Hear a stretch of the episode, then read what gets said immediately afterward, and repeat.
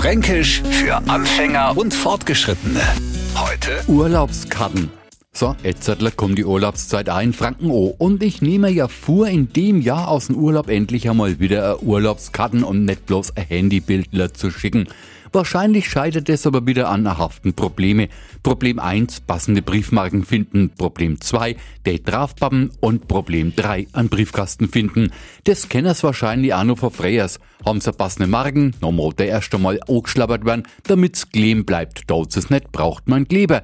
Weil man weiß, was Kleber auf Ägyptisch, Afrikanisch oder Mandarin hast, wird die Karten nicht im Briefkasten geschmissen, sondern wieder eingesteckt. Und da haben auch Kummer, finden wir es im Rucksack oder seinem Koffer wieder. Und nehmen wir uns für nächsten Urlaub vor. Nächstes Mal schreibe ich aber echt a Karten.